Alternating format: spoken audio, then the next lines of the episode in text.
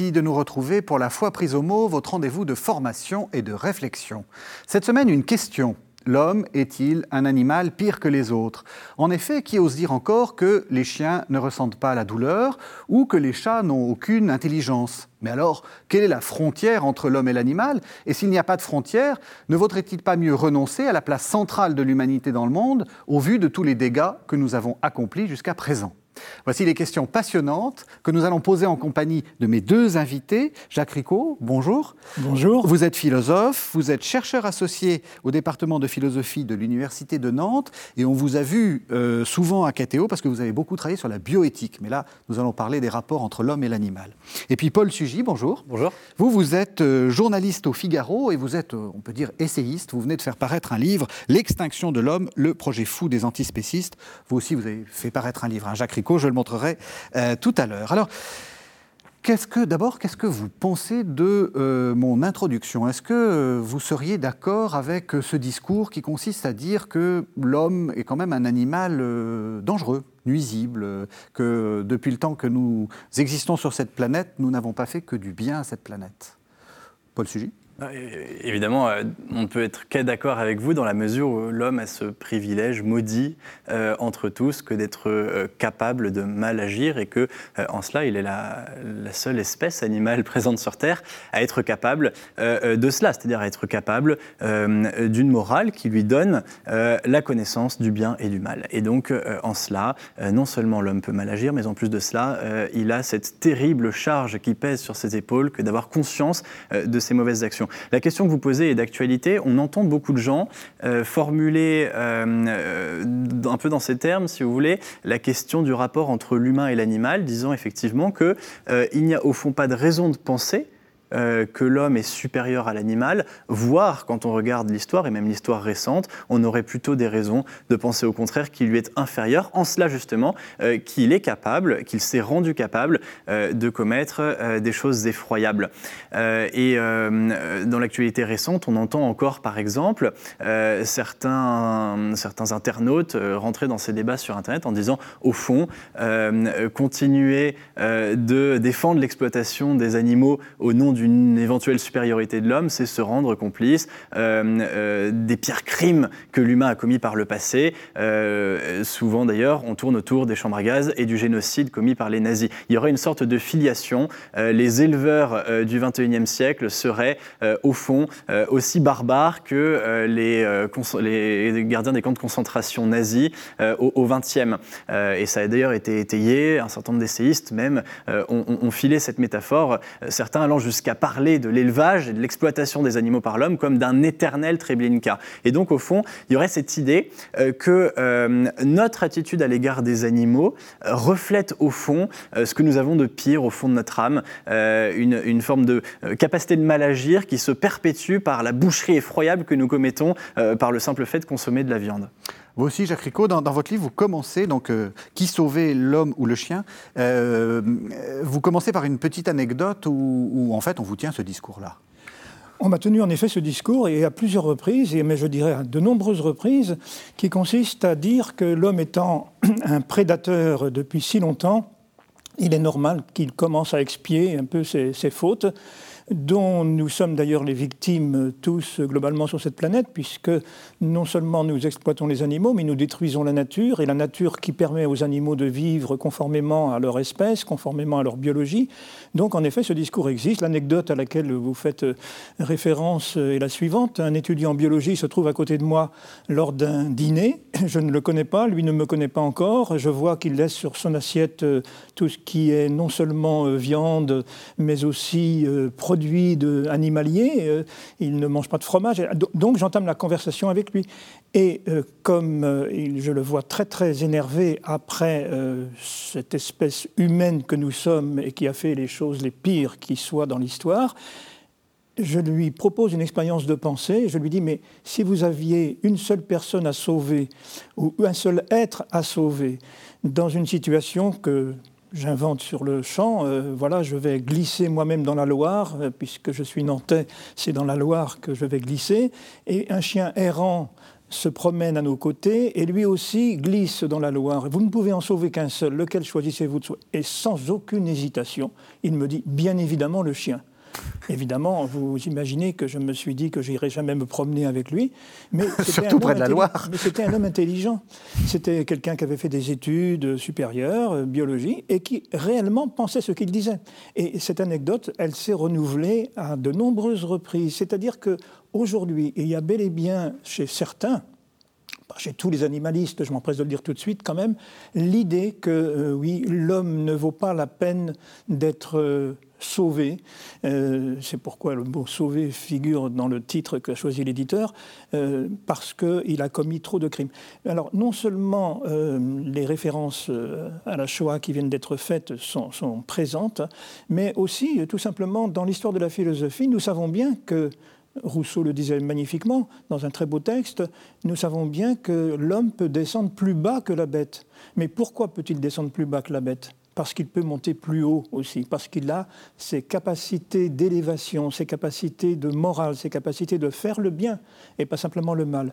Mais le fait de pouvoir faire du mal est pire que celui que font les animaux vient aussi de cette capacité qu'il a à faire le bien. Et c'est ce fond originaire de bonté euh, qu'il ne faudrait tout de même pas gommer dans l'affaire. Alors c'est bien parce que vous avez déjà poser la question du, débat euh, et les, différents termes, ce que je vous propose de faire, c'est que maintenant nous essayons d'aller jusqu'au bout du raisonnement. C'est-à-dire, euh, tous les téléspectateurs n'ont pas forcément les clés, hein, ne connaissent pas le, débat, mais jusqu'où ce discours, alors qu'on appelle antispéciste, vous allez nous dire ce que ça veut dire, Paul Chigy, jusqu'où ce, ce discours peut aller Jusqu'où on peut Là, vous avez, on a déjà commencé assez loin, hein, parce qu'en gros, vous n'êtes plus, euh, enfin, euh, mais vous sauf si vous savez, vous savez très bien nager, euh, Jacques Ricot, vous ne, vous ne, vous n'existez plus. jusqu'où on peut aller?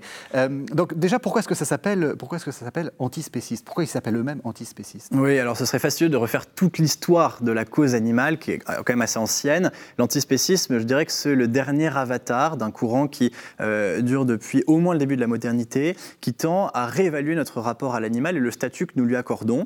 Euh, et donc ça a passé par des choses très importantes. Au 19e siècle, on a commencé à construire des sociétés protectrices des animaux qui ont le succès que l'on sait. Et donc on a commencé bien sûr à faire rentrer dans la loi un certain nombre de considérations que nous nous devons d'avoir à l'égard des animaux. C'est-à-dire que nous leur devons un respect élémentaire qui est maintenant garanti euh, dans euh, les lois civiles de la plupart des pays développés.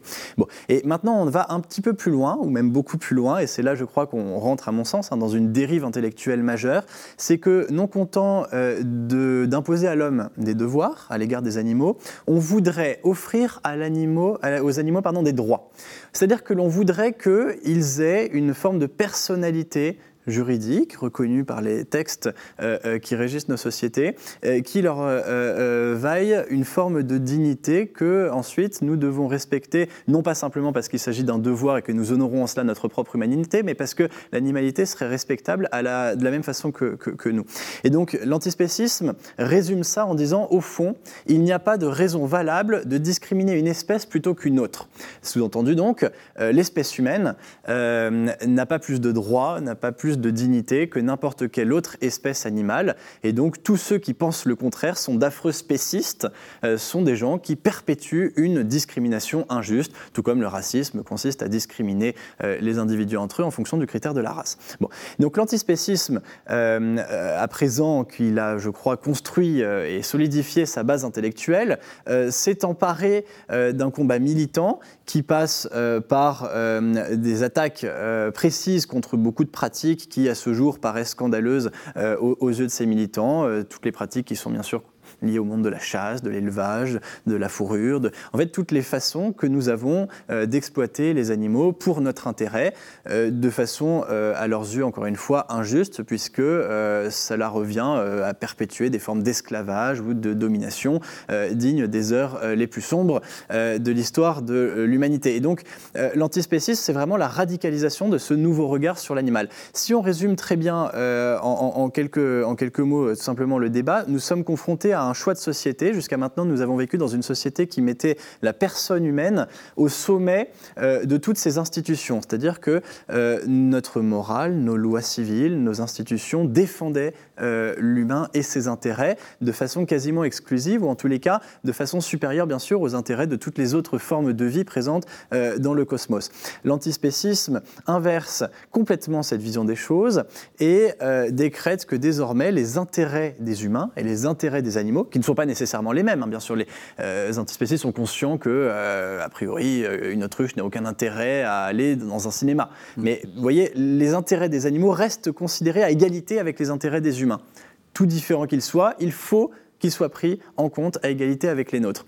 Et donc, euh, dans cette société-là, euh, l'appartenance à l'humanité ne constitue plus un critère décisif euh, pour avoir un certain nombre de droits, à commencer par celui que par ceux qui sont édictés dans les droits de l'homme, c'est-à-dire le fait de voir préserver son intégrité physique, morale, etc. Et donc, ce système de pensée antispéciste, au fond, nous conduirait à une révolution qui nous obligerait à repenser pour chacune de nos institutions la place que nous accordons aux intérêts des animaux, euh, quelle serait la place que nous leur accorderions, euh, y compris dans nos institutions politiques? Il faudrait des représentants civils qui, qui, incarnent ces intérêts pour qu'ils soient discutés et débattus au plus haut de toutes les grandes organisations nationales ou internationales. ce serait au fond une société inclusive par excellence, puisque aux côtés des humains, les animaux désormais tiendraient leur place à part entière. C'est mal une société inclusive, Jacques Ricot Bien sûr que non, c'est pas mal d'une société inclusive, mais ça dépend évidemment du type d'inclusion euh, qui, est, ici euh, proposé. Euh, je, ne rentre pas en ce qui me concerne dans, dans le conflit spéciste-antispéciste. Pourquoi? Parce que je trouve que ce sont des concepts philosophiquement et éthiquement mal formés. Mais j'observe que malgré tout, il est peut-être légitime de s'interroger sur l'homme comme sommet comme sommet, c'est-à-dire euh, comme le seul détenteur euh, de toute finalité possible, de toute valeur même à promouvoir. Je crois que là, il y a peut-être quand même une révision opérée. Et euh, les excès dont on va sans doute encore reparler tout à l'heure du mouvement animaliste ne doivent pas occulter le fait que quelque chose à mes yeux tout de même d'important, est en train de se dire, il y a comme un symptôme tout de même du fait que nous avons maltraité les animaux, en particulier depuis la révolution industrielle, depuis que les paysans sont devenus des exploitants agricoles. Le, le mot n'est pas neutre et il est un peu l'ancêtre de, ce qui maintenant s'appelle l'exploitation animale, c'est un mot que je n'aime pas, l'exploitation animale, parce qu'il y a d'autres manières, évidemment, pour les éleveurs d'être euh, aux côtés des, brebis quand ils sont bergers ou d'être euh, aux côtés des vaches. Euh, j'ai des amis et même des parents dans ce métier qui, aiment leurs animaux. Mais je, je préfère plutôt que de me lancer dans cette controverse spéciste, antispéciste, euh, essayer de voir de l'intérieur ce qui meut le mouvement animaliste. Et dans le mouvement animaliste, j'observe des propos, des réflexions qui me paraissent intelligentes, intéressantes sur le plan académique. Je, veux ici euh, citer le, travail que je trouve euh, assez remarquable de Corinne Pelluchon qui est clairement du côté des animalistes, qui ne s'en cache pas, mais qui fait un travail universitaire, académique, approfondi, et qui me paraît mériter considération. Par exemple, quand elle fait remarquer que ce n'est quand même pas innocent euh, d'avoir dans son assiette des animaux euh, qui ont été maltraités auparavant. Bon, on peut ne pas aller jusqu'où elle va, mais on est obligé quand même de se laisser inquiéter, intriguer, interroger. Euh, c'est ça le, fond de euh, peut-être euh, du propos que j'essaie de tenir moi-même, mhm. où je me méfie évidemment de la dissolution des frontières entre l'homme et l'animal. Je crois que c'est même très dangereux et pas seulement pour l'homme, mais aussi pour l'animal, parce qu'enfin, qui est responsable? Ce mot de responsabilité, seul l'homme peut l'endosser. À lui seul sont imputables des actions, pas aux animaux. Ça, c'est clair. Et donc, si lui est responsable, les animaux, eux, ont une innocence originaire. Ils sont par définition innocents. Ils sont par définition euh, irresponsable. Or, dans euh, le livre auquel Paul Sugy fait, fait, référence, celui des auteurs canadiens Donaldson et Kimlicka, il est question de la responsabilité des animaux. Alors là, il y a une dérive. Autant je pense que dans ce livre, il y a des choses intéressantes. Il y a, on y reviendra peut-être tout à l'heure, une manière de faire rentrer dans, la cité les, animaux en fonction de, des catégories qu'ils essaient de, de balbutier, d'inventer. Autant je pense que lorsqu'ils parlent de la responsabilité des animaux, ils ont tort. Quand j'ai lu leur livre et que ce mot est apparu, je me suis dit, c'est pas vrai, c'est une erreur du traducteur j'ai contacté le traducteur, j'ai lu le, euh, le, texte en anglais, et c'est bien le mot de responsabilité, en, anglais, c'est bien le mot de responsabilité. Et donc là, là, il y a en effet quelque chose qui ne va pas, qui ne va pas du tout, et qu'il faut euh, sans cesse euh, dénoncer. Mais il est vrai que nous maltraitons les animaux, et on ne peut pas faire l'impasse là-dessus. C'est pas simplement que nous paraissons les maltraiter, mais nous les maltraitons réellement. Et, c'est comme toujours, quand vous allez trop loin dans un sens, le mouvement pendulaire provoque un mouvement inverse qui vous empêche de vous arrêter là où vous devriez vous arrêter, et vous allez trop loin dans euh, la dénonciation d'un excès en fabriquant vous-même un contre-excès. Je crois, parce que c'était le, point de départ de la réflexion que vous avancez, je vous rejoins évidemment tout à fait sur les excès qu'on trouve dans l'élevage industriel, euh, qui, il faut avoir le courage de le rappeler, concernent la quasi-totalité des produits euh, d'origine animale que nous consommons encore aujourd'hui dans notre assiette. C'est en train de bouger, il y a des normes qui sont en train d'évoluer, un petit peu, d'ailleurs plus au niveau européen euh, généralement, et puis ça se répand ensuite dans les pays de l'Union. Mais enfin, bon, jusqu'à maintenant, ça concerne effectivement une énorme part de notre élevage. Et je crois que vous, vous, vous commencez à répondre à la question en remettant en cause euh, la position euh, de l'homme au sommet euh, de nos considérations et de, nos, sociétés. Je ne sais pas où doit être l'homme.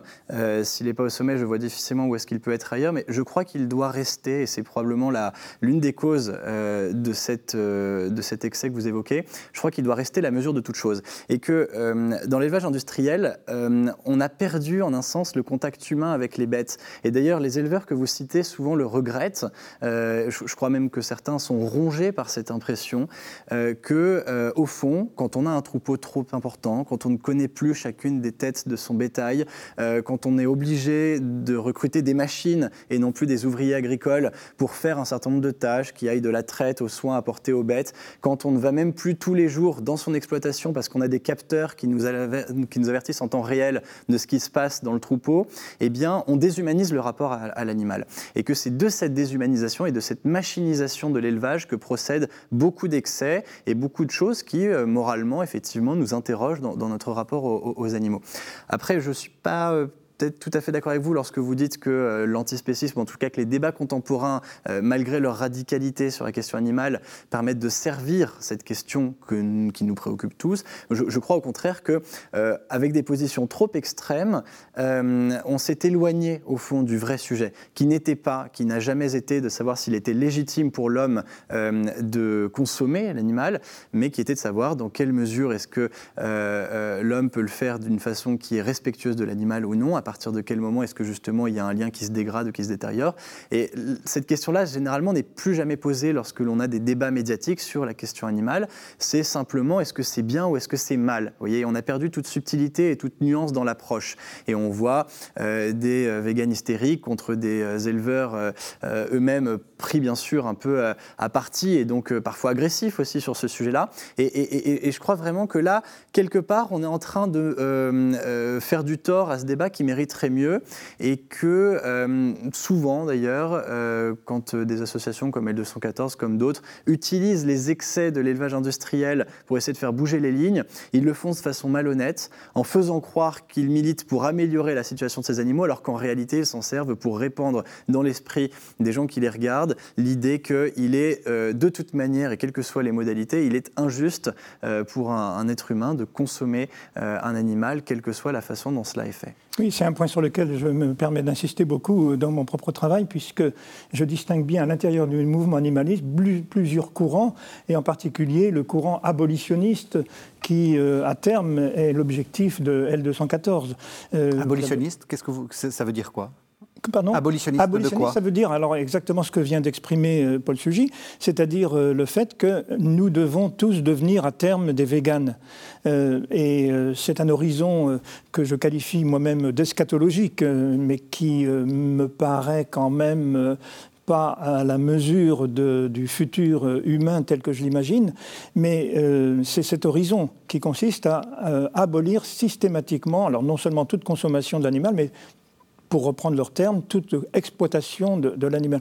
Ça, va très loin. et, une des dérives qu'il faut quand même relever ici, c'est celle qui consiste à dire, chez certains d'entre eux, pas tous quand même, parce que je me suis aperçu qu'il y avait quand même beaucoup de nuances à l'intérieur du mouvement animaliste. Et c'est là-dessus, moi, que je fais porter mon, attention le, plus fortement.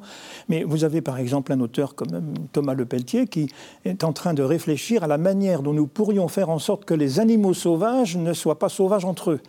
Euh, bien du plaisir, parce que ça, euh, mais, il, commence euh, à la suite d'ailleurs d'auteurs canadiens très récents, Johansen en particulier, il commence déjà à essayer d'envisager des stérilisations ici, des, des, des, éducations d'animaux sauvages pour qu'ils soient moins méchants avec les autres.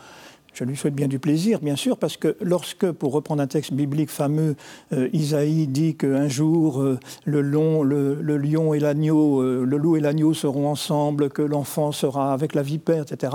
Isaïe, évidemment, n'envisage pas cela dans une dimension terrestre, il envisage ça dans une espèce de recréation postérieure euh, à, la vie humaine et terrestre euh, et cosmique telle que nous la connaissons.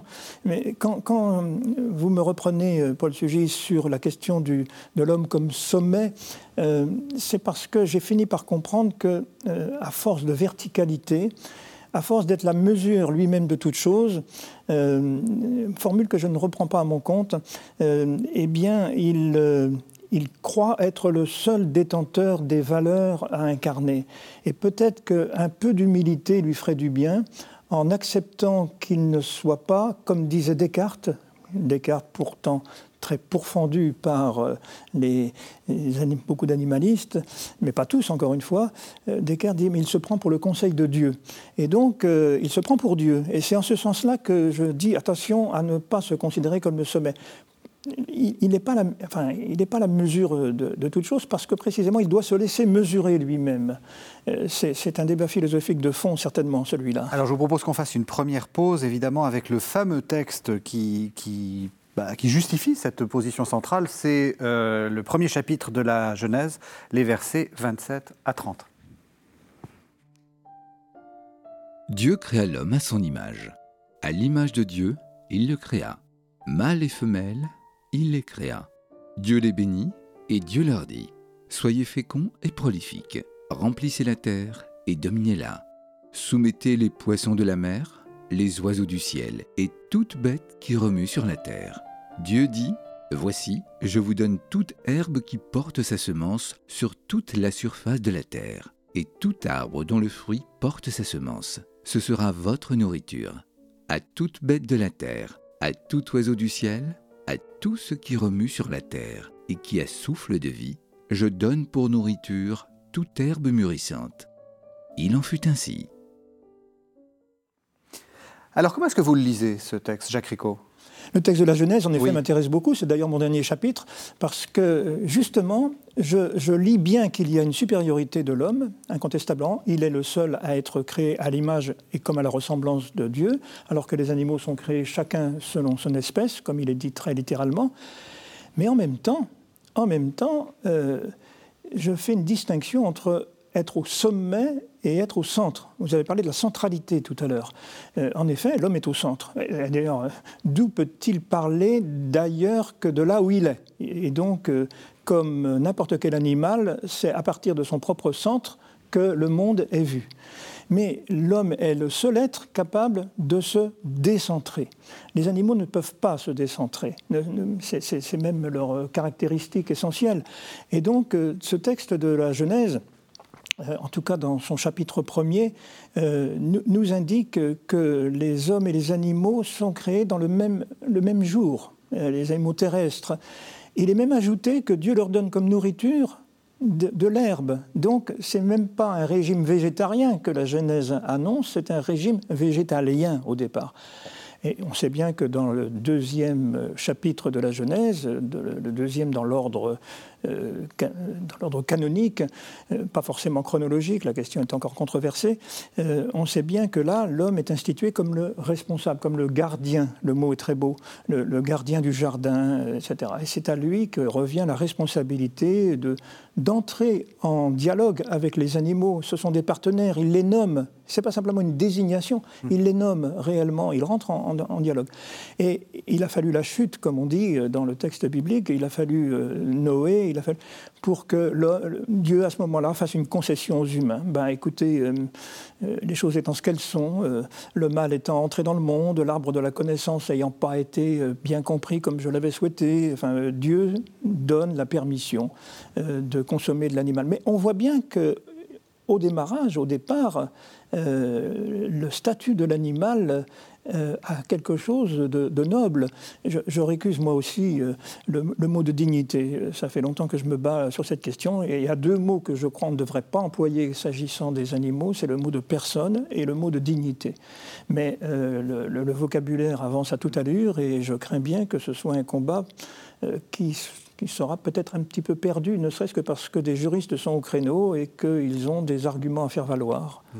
Paul Sugy, vous, vous... c'est le texte qui sert de, chiffon rouge hein, euh, pour, euh, comme, le comme, pour le taureau, c'est-à-dire que c'est. Au point d'ailleurs qu'on peut se demander euh, si parfois les antispécistes ne combattent pas, euh, je dirais, la, centralité ou la position prééminente de l'homme pour, au fond, en fait, euh, abattre le dernier mur porteur euh, judéo-chrétien de la civilisation dans laquelle nous vivons encore, peut-être plus pour longtemps, mais dans laquelle nous vivons encore, et qui est justement cette prééminence, cette centralité de l'homme dans nos textes fondamentaux. nous avons des droits de l'homme et du citoyen, et non pas des droits de l'animal et du citoyen. Nous avons, bref, toute une philosophie politique qui s'appuie encore, au fond, sur cette vision de la personne humaine héritée de l'anthropologie chrétienne. il ne reste à peu près que ça. On a euh, fait s'effondrer la vision de la différence des sexes euh, telle qu'elle était défendue dans l'anthropologie chrétienne et qui évidemment aujourd'hui ne préside plus euh, au, regard que notre société porte sur l'homme et la femme, ou que résiduellement, on voit bien qu'on s'est attaqué aussi à cette grande distinction biblique, encore une fois, entre l'étranger et le citoyen.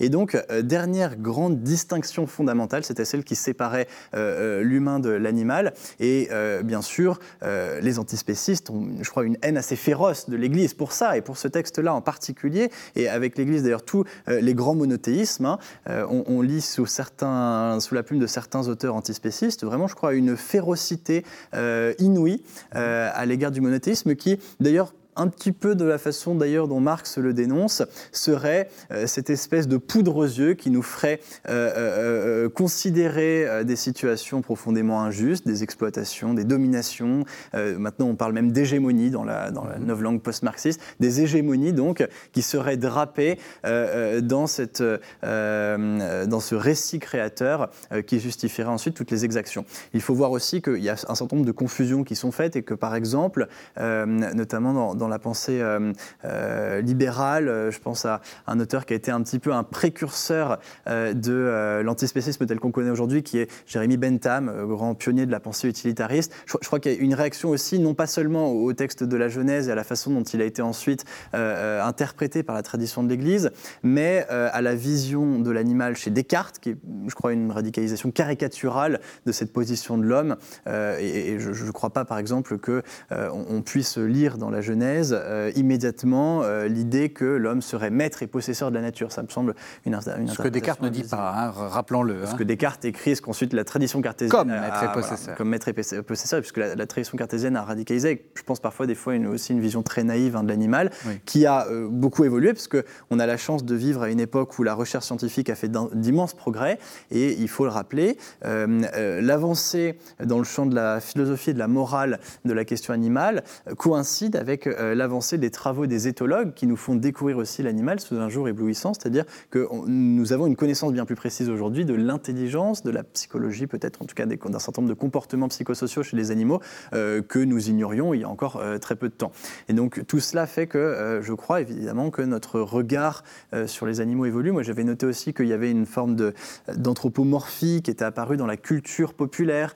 le fait par exemple de s'intéresser aux documentaires animaliers qui nous montrent l'animal sous un jour intime, euh, cette fois-ci plus du tout féroce ou sauvage, mais au contraire très, voilà, très intimiste, même très mignon. On considère les animaux différemment, bien sûr, si on, les voit à travers l'œil du commandant Cousteau que dans les représentations mythologiques où la bête atroce est une menace permanente pour l'homme. D'ailleurs, nous ne vivons plus au contact des animaux, ou quasiment plus. La population rurale elle-même, à l'exception peut-être de ceux qui vivent avec des animaux de ferme, ne rencontre plus des animaux sauvages tous les quatre matins. Et en tous les cas, ces animaux-là, maintenant, euh, nous fuient et ne cherchent certainement pas à nous menacer. Donc peut-être que cela aussi, ça fait qu'on a une prédisposition, je dirais, plus naturelle aujourd'hui à porter un regard empathique, affectueux sur les animaux. Mais dans ce que vous dites, là, j'entends des choses assez complexe à, articuler, c'est-à-dire d'un côté que vous, aimez les animaux, enfin vous, n'êtes pas sans cœur, rassurez-moi, euh, et puis vous dites euh, il faut au contraire être, euh, il faut, enfin il faut,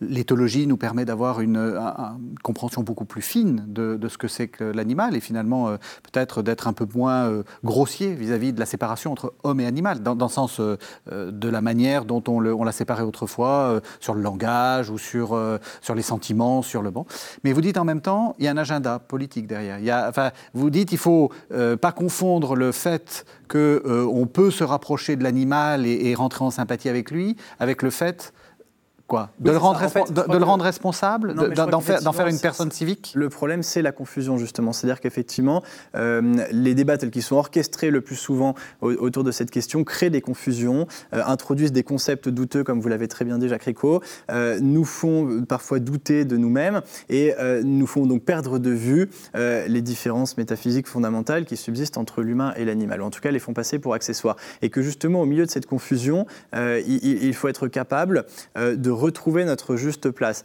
Et c'est là que les antispécistes ou les animalistes de tout poil nous adressent une critique assez féroce. Hein. C'est même le, titre d'un livre euh, de euh, Mélanie Joy euh, qui écrit donc sur le, enfin, contre le carnisme et, qui pose cette question pourquoi est-ce que nous aimons les chiens et que nous mangeons des cochons et des vaches? Vous voyez, pourquoi est-ce qu'on aura un rapport différent à certains animaux en fonction du besoin immédiat qu'on en a? J'ai besoin d'affection, je vais trouver un chien de compagnie, j'ai besoin de manger, je vais aller tuer ma vache que je vais conduire à l'abattoir. Bon, effectivement, c'est une préoccupation philosophique intéressante. Pourquoi est-ce que notre regard sur les animaux changerait? Au fond, est-ce que c'est vraiment juste? Mais c'est là justement euh, qu'on perd de vue ce qui est, enfin, dans la tradition judéo-chrétienne et rappelé par le texte de la Genèse, qui dans d'autres civilisations ou dans d'autres philosophies euh, euh, peut trouver une explication différente, mais qui est que au fond, dans l'ordre du cosmos, nous avons des animaux qui sont d'abord à notre service, qui ne sont de ce point de vue-là pas nos égaux.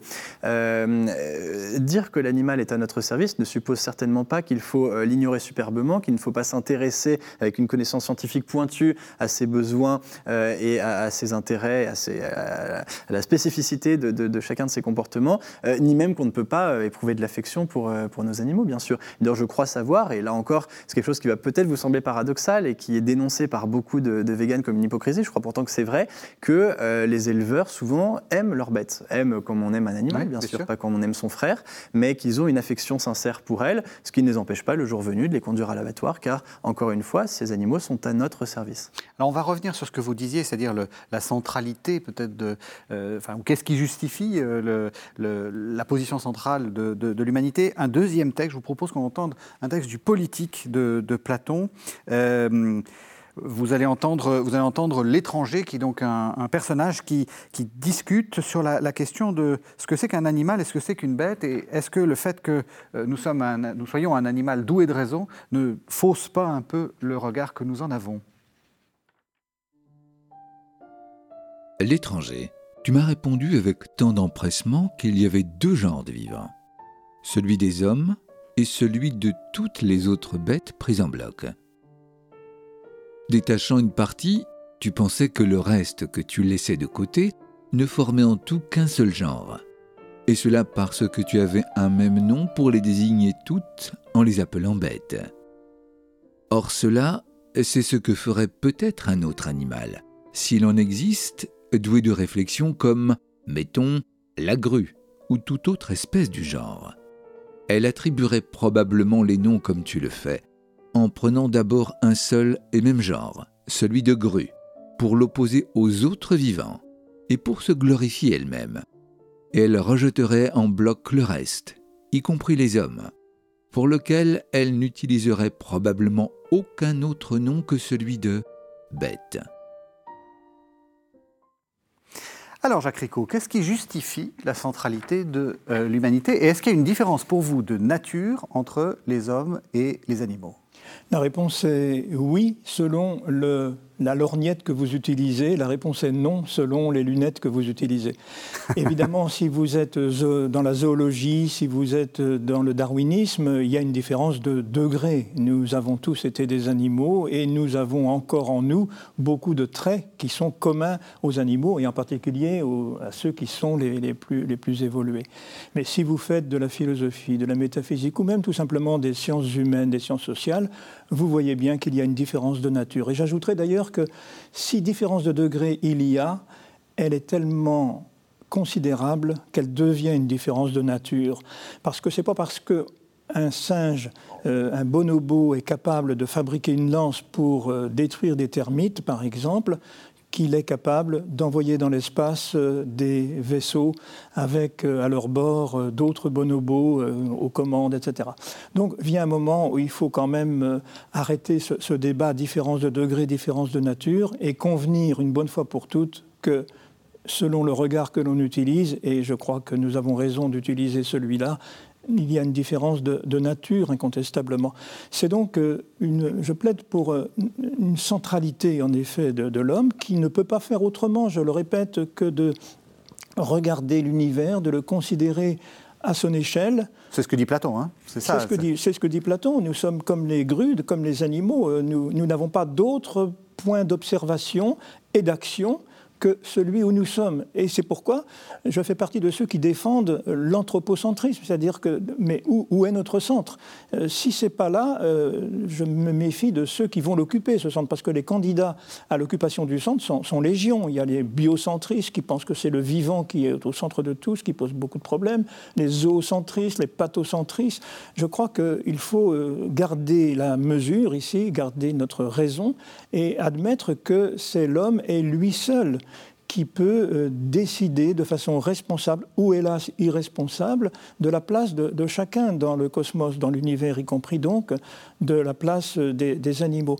J'en profite, euh, permettez-moi de le dire comme ça, qu'il y a une lecture de, Descartes qui est tout, tout à fait fausse et j'ai trouvé chez les animalistes eux-mêmes, en particulier les universitaires, des critiques de la critique de Descartes, c'est-à-dire qu'ils sont capables de lire Descartes un peu autrement que de façon simpliste. Descartes n'a jamais euh, mis l'homme au centre de l'univers dans euh, la signification qui est commune aujourd'hui. Euh, il, serait plutôt théocentrique Descartes, si on le lit de près d'ailleurs. Alors par contre, on peut en effet évoquer dans sa théorie du corps et du corps animal comme du corps humain d'ailleurs une mécanisation du vivant qui a apporté des, fruits et des bénéfices, il ne faut pas l'oublier, mais qui, euh, si elle est théorisée comme celle de l'animal-machine, expression qu'on ne trouve pas d'ailleurs chez Descartes. Descartes ne parle même pas de l'animal-machine, il parle de la, parle de l'animal qui, qui, est superbement euh, construit à la manière des automates de son époque, mais il ne... bon, bref, il, peut y avoir en effet une mécanisation du vivant qui abolisse chez l'animal tout, sentiment. Même ça, Descartes ne le dit pas. Enfin, si j'ai voulu consacrer un chapitre complet à Descartes, mm-hmm. c'était pour réhabiliter, ce grand philosophe que l'on critique un peu trop cavalièrement à mes yeux. Mais est-ce que du coup le, le problème, c'est c'est justement la référence à Dieu, c'est ce que vous avez commencé à dire, c'est-à-dire que, enfin, en négatif, euh, lorsqu'on n'a plus cette référence qui, singularise euh, l'humanité, la difficulté, c'est bah, qu'on est, on est, on est, euh, on est obligé de, réfléchir à des questions de langage, des questions d'intelligence, des questions même de morale, etc. Parce qu'en en fait, il nous manque une sorte de, de point, quoi. C'est la thèse de Rémi Brague que j'ai en partie citée au début du livre. C'est que heureux d'être aussi euh, intelligent que Rémi Brague. non, non, mais elle, est, je crois, déterminante hein, pour comprendre pourquoi est-ce qu'aujourd'hui l'humanisme est dans une impasse. D'ailleurs, je me garderais bien de me, présenter comme étant l'avocat de l'humanisme. Je ne sais pas s'il faut le défendre. Euh, l'humanisme s'est retrouvé euh, dans l'auto-affirmation de lui-même à un moment où il fallait qu'il se démarque de ce qui le légitimait Il fallait qu'il s'auto-légitime, vous voyez. Et donc pour cela, il fallait qu'il se sépare de Dieu. Euh, et simplement à ce moment-là, il s'est rendu compte qu'il était peut-être un peu fragile. Et que euh, je crois que la critique au fond qu'adresse l'antispécisme, et en cela je vous rejoins, euh, car je crois qu'effectivement elle est intéressante, elle nous permet peut-être de comprendre l'une des impasses intellectuelles de notre époque. La critique qu'adresse l'antispécisme à l'humanisme, j'entends ici l'humanisme athée, c'est-à-dire l'humanisme du 19e siècle, l'humanisme des Cet humanisme-là, au fond, n'est pas capable euh, de rendre compte euh, des raisons de sa légitimité. Euh, il a du mal. Euh, il est en peine de trouver dans la nature, euh, il est en peine de trouver dans tous les domaines explorés par les sciences de la raison euh, des justifications à la prééminence de l'homme sur tout le reste du cosmos. simplement, cet humanisme-là, rationaliste, retranché de toute métaphysique, de toute considération qui, échappe à l'ordre de la matière, et, et l'antispécisme dialogue au fond dans un champ qui ne m'intéresse pas spécialement, puisque je ne crois pas euh, que l'on puisse euh, séparer en l'homme euh, la part qui revient à, sa corporéité, à la matière qui est en lui. Et en cela, d'ailleurs, l'homme est effectivement un animal comme un autre, euh, et, euh, et, à ce qui justement l'extrait de l'animalité, qui est euh, sa vie, que l'on l'appelle intellectuelle, spirituelle, morale, philosophique, peu importe, à la limite, mais en tous les cas, on voit bien qu'il y a un principe en l'homme qui échappe à la tyrannie de, la matière. Jacques Ricot l'a très bien dit, c'est-à-dire que si on ne prend la question animale que à l'aune des sciences dures, des sciences de la nature, des sciences qui, qui, à travers le regard que porte la raison humaine sur le monde, explore les phénomènes, alors on ne sera pas capable euh, d'affirmer qu'il euh, y a entre euh, l'espèce humaine et les autres espèces animales autre chose que des différences de degré. Là où on peut observer des différences de nature, c'est comme vous l'avez très bien dit, en rentrant dans d'autres champs de la connaissance humaine, que ce soit les sciences humaines, la littérature, l'histoire aussi très importante, l'histoire qui finalement là aussi encore un propre de l'homme. Je ne crois pas que les animaux aient des récits collectifs qu'ils se transmettent de génération en génération. Bon, et donc tous ces discours qui nous parlent de l'homme autrement justement que comme un corps animé par une vie animale. Et donc, et, d'ailleurs, moi, je, suis assez sévère hein, avec cette tentation-là, c'est-à-dire que je considère que lorsque l'on veut ériger une parole scientifique comme étant la seule à même de rendre compte d'un phénomène, je crois qu'on est immédiatement plongé dans le domaine de l'idéologie.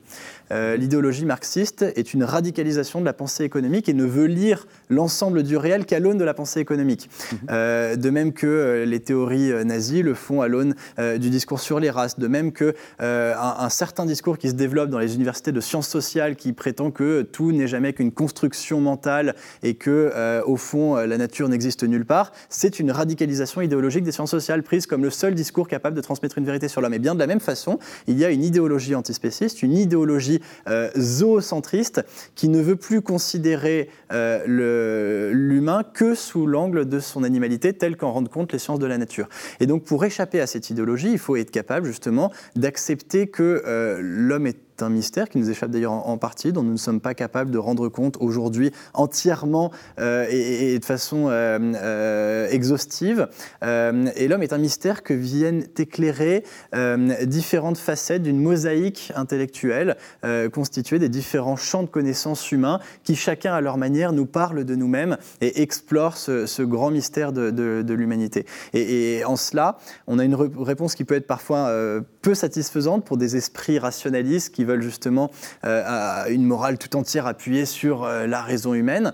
Euh, mais, je ne crois pas que vouloir construire une telle, une, telle pensée, une telle morale soit souhaitable. Moi, j'avais soulevé quelques objections par rapport à la, à la morale antispéciste, notamment le fait que fonder une morale uniquement sur l'observation des phénomènes me semble très dérangeant. Cela veut dire que si demain je découvre que telle ou telle forme de vie était douée de sensibilité alors que je n'en avais pas conscience, ça veut dire que jusqu'à cette découverte, j'ai été obligé de mal agir par ignorance. voyez, mhm. euh, j'ai eu l'occasion d'en débattre avec euh, un certain nombre d'antispécistes euh, il y a quelques jours et qui me disaient, au fond, on va libérer les animaux comme on a libéré jadis les femmes ou les esclaves. Mais je ne crois pas que ni la libération des esclaves ni la libération des femmes est supposée une découverte intellectuelle. On ne s'est pas réveillé un jour en se disant mais au fond les femmes sont nos sœurs en humanité et donc à partir du moment où on en a conscience, il devient injuste de les exploiter. On a toujours eu cette conscience comme une évidence. Simplement, l'homme dans la perversion de son âme avait accompli une immense injustice qui était entérinée par les institutions. Vous voyez, aucune découverte intellectuelle ou scientifique ne permet un perfectionnement moral. Mmh. Ça, je suis tout à fait d'accord euh, avec vous.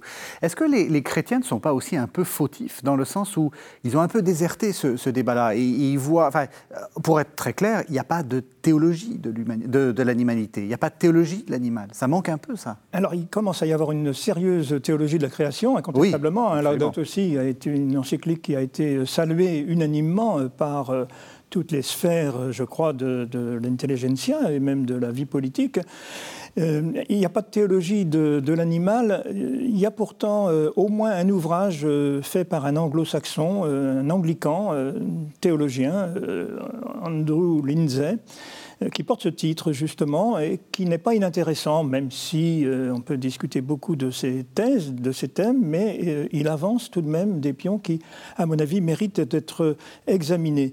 Et, j'ajouterais que ma démarche personnelle consiste, encore une fois, non pas à m'opposer frontalement à ce mouvement animaliste, mais au contraire à essayer tout en dénonçant les dérives, et je ne m'en prive pas, comme le fait Paul Sugy aussi à sa manière, euh, de repérer à l'intérieur de ce mouvement animaliste euh, ce qui, comme vous le dites, est euh, le fruit de nos manques c'est-à-dire de nos absences de, réflexion suffisante sur le, statut à accorder à l'animal. Pour moi, c'est un peu trop rapide de dire euh, nous avons perdu de vue la transcendance telle que les juifs et les chrétiens nous l'enseignent. Euh, je connais bien le travail et je l'apprécie de, Rémi Brague, entre autres. C'est un des auteurs que vous citez, comme Pierre Manant, que, pour lequel j'ai beaucoup d'affection, beaucoup d'estime aussi intellectuelle. Euh, eh bien, je crois qu'il y a quand même une recherche à l'intérieur même du mouvement animaliste d'une transcendance. Moi, je vous recommande la lecture de Éthique de la considération, je la nomme à nouveau, Corinne Pelluchon, parce qu'on voit cet effort euh, très puissant euh, et très stimulant, je crois, dans, cette direction. Oui, beaucoup d'animaux les animalistes que vous dénoncez sont, euh, pardonnez-moi l'expression, journalistiques. Euh, j'ai le plus grand respect pour les journalistes et, la profession que vous représentez ici, mais quand je dis journalistique, c'est la, déviation du métier de journaliste qui consiste à toujours simplifier, être dans le binaire, euh, être dans des oppositions qui, ne sont pas, qui ne sont pas pertinentes, mais qui sont tellement efficaces dans le champ médiatique et dans le champ militant. Mais il y a à l'intérieur du mouvement animaliste, et j'y suis attentif, des efforts, des essais qui, méritent d'être regardés. Euh, peut-être euh, suis-je naïf, mais euh, il me semble que, je ne cache pas mon appartenance moi-même au christianisme et même au catholicisme, mais je crois qu'il ne faut pas non plus nous prétendre les seuls à être capables de penser correctement les choses. Mhm. je, regarde de très près aussi ce qui se passe chez, chez les hindous, et il me semble que nous aurions quelques bénéfices à tirer de l'expérience intellectuelle, spirituelle qui est la leur. Alors, on arrive à la fin. J'ai juste encore un mot pour. Euh, vous avez. Parce que j'ai l'impression d'en prendre un peu pour mon grade. Hein, non, non, non, non, mais c'est. Non, non, si, même à la limite, je le reconnais. Hein, que, ah non, non, c'est pas à vous que je visais. C'est pas à vous. Non, j'entends bien, mais qu'il y a une forme, une façon de prendre ce débat de façon un peu binaire et qui est effectivement d'ailleurs mon approche, parce que je me cache pas pour le coup d'avoir écrit un livre de combat et que j'entends réfuter et, euh, et contre-argumenter face aux antispécistes. Et donc, en malheureux journaliste que je suis, je vais essayer de justifier un petit peu mon point de vue. Non, vous n'êtes pas malheureux. Je vois aussi, alors j'entends très bien euh, l'estime euh, intellectuelle que vous portez à certains des auteurs. Euh, je, la comprends tout à fait, parce qu'on ne peut être que stupéfait devant l'ampleur aujourd'hui compris leurs travaux sur cette question. il y a à prendre et à jeter à l'intérieur de ce champ disciplinaire maintenant à part entière que sont les études animales, mais il y a un effort qui est admirable. Mais je vois aussi à côté de cette de ces travaux que vous citez, ceux de Conan Paluchon par exemple, des choses qui, moi, me paraissent très inquiétantes et qui, je crois, justifient pleinement la préoccupation que l'on peut avoir face à la montée de ces courants et qui ne sont au contraire plus du tout dans une forme de recherche de transcendance, mais précisément un plaidoyer en faveur du nihilisme le plus absolu. il y a un autre auteur qui n'est pas un journaliste, ce n'est pas un Émeric Caron un Hugo Clément, mais qui est un, vrai auteur charpenté, dense, qui est David Olivier, qui est en France probablement l'un de ceux qui a le plus déjà importé les thèses antispécistes en créant les cahiers antispécistes, en créant euh, plus récemment les estivales de la question animale. Et donc j'ai euh, eu l'occasion d'échanger avec lui et il m'a attaqué sur un point précis, là où je ne m'y attendais pas. Il m'a dit, euh, vous écrivez quelque part qu'il faut être fier d'être un être humain. Je considère le contraire. Je ne suis pas fier de ce pourquoi je n'ai aucun mérite. J'aurais très bien pu naître artichaut, courgette ou lapin. cela, au fond, m'est égal. Je ne crois pas qu'il y a quelque chose de préférable à être humain qu'à être autre chose.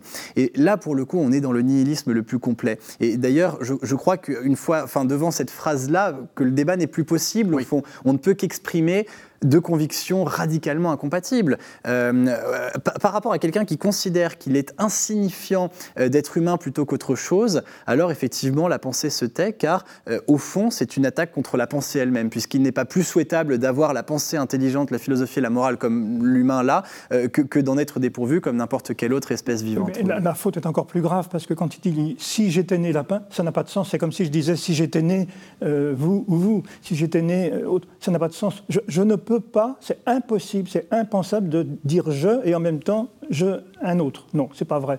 Le je est un autre est une belle formule de Rimbaud, mais là, ça n'a aucun sens. Pas Donc au moins, pas plus pour un humain que pour un animal que pour un légume. Vous êtes, vous êtes d'accord. Alors, le téléspectateur va sans doute avoir envie de poursuivre ce débat, et donc c'est avec vos deux livres qu'il le fera. Le premier livre, donc Jacques Ricot, euh, Qui sauver L'homme ou le, ou le chien, voilà. Donc c'est votre le livre. C'est le sous-titre qui m'importe le plus. Oui. Alors, sur la dissolution des frontières entre l'homme et l'animal, et c'est aux éditions MAM. Et puis euh, Paul Sugy, l'extinction euh, de l'homme. Et vous aussi, le sous-titre est important? Euh, si, bien sûr, le projet fou, le projet fou des antispécistes. Moi, je préfère le titre. et c'est aux éditions Talendier.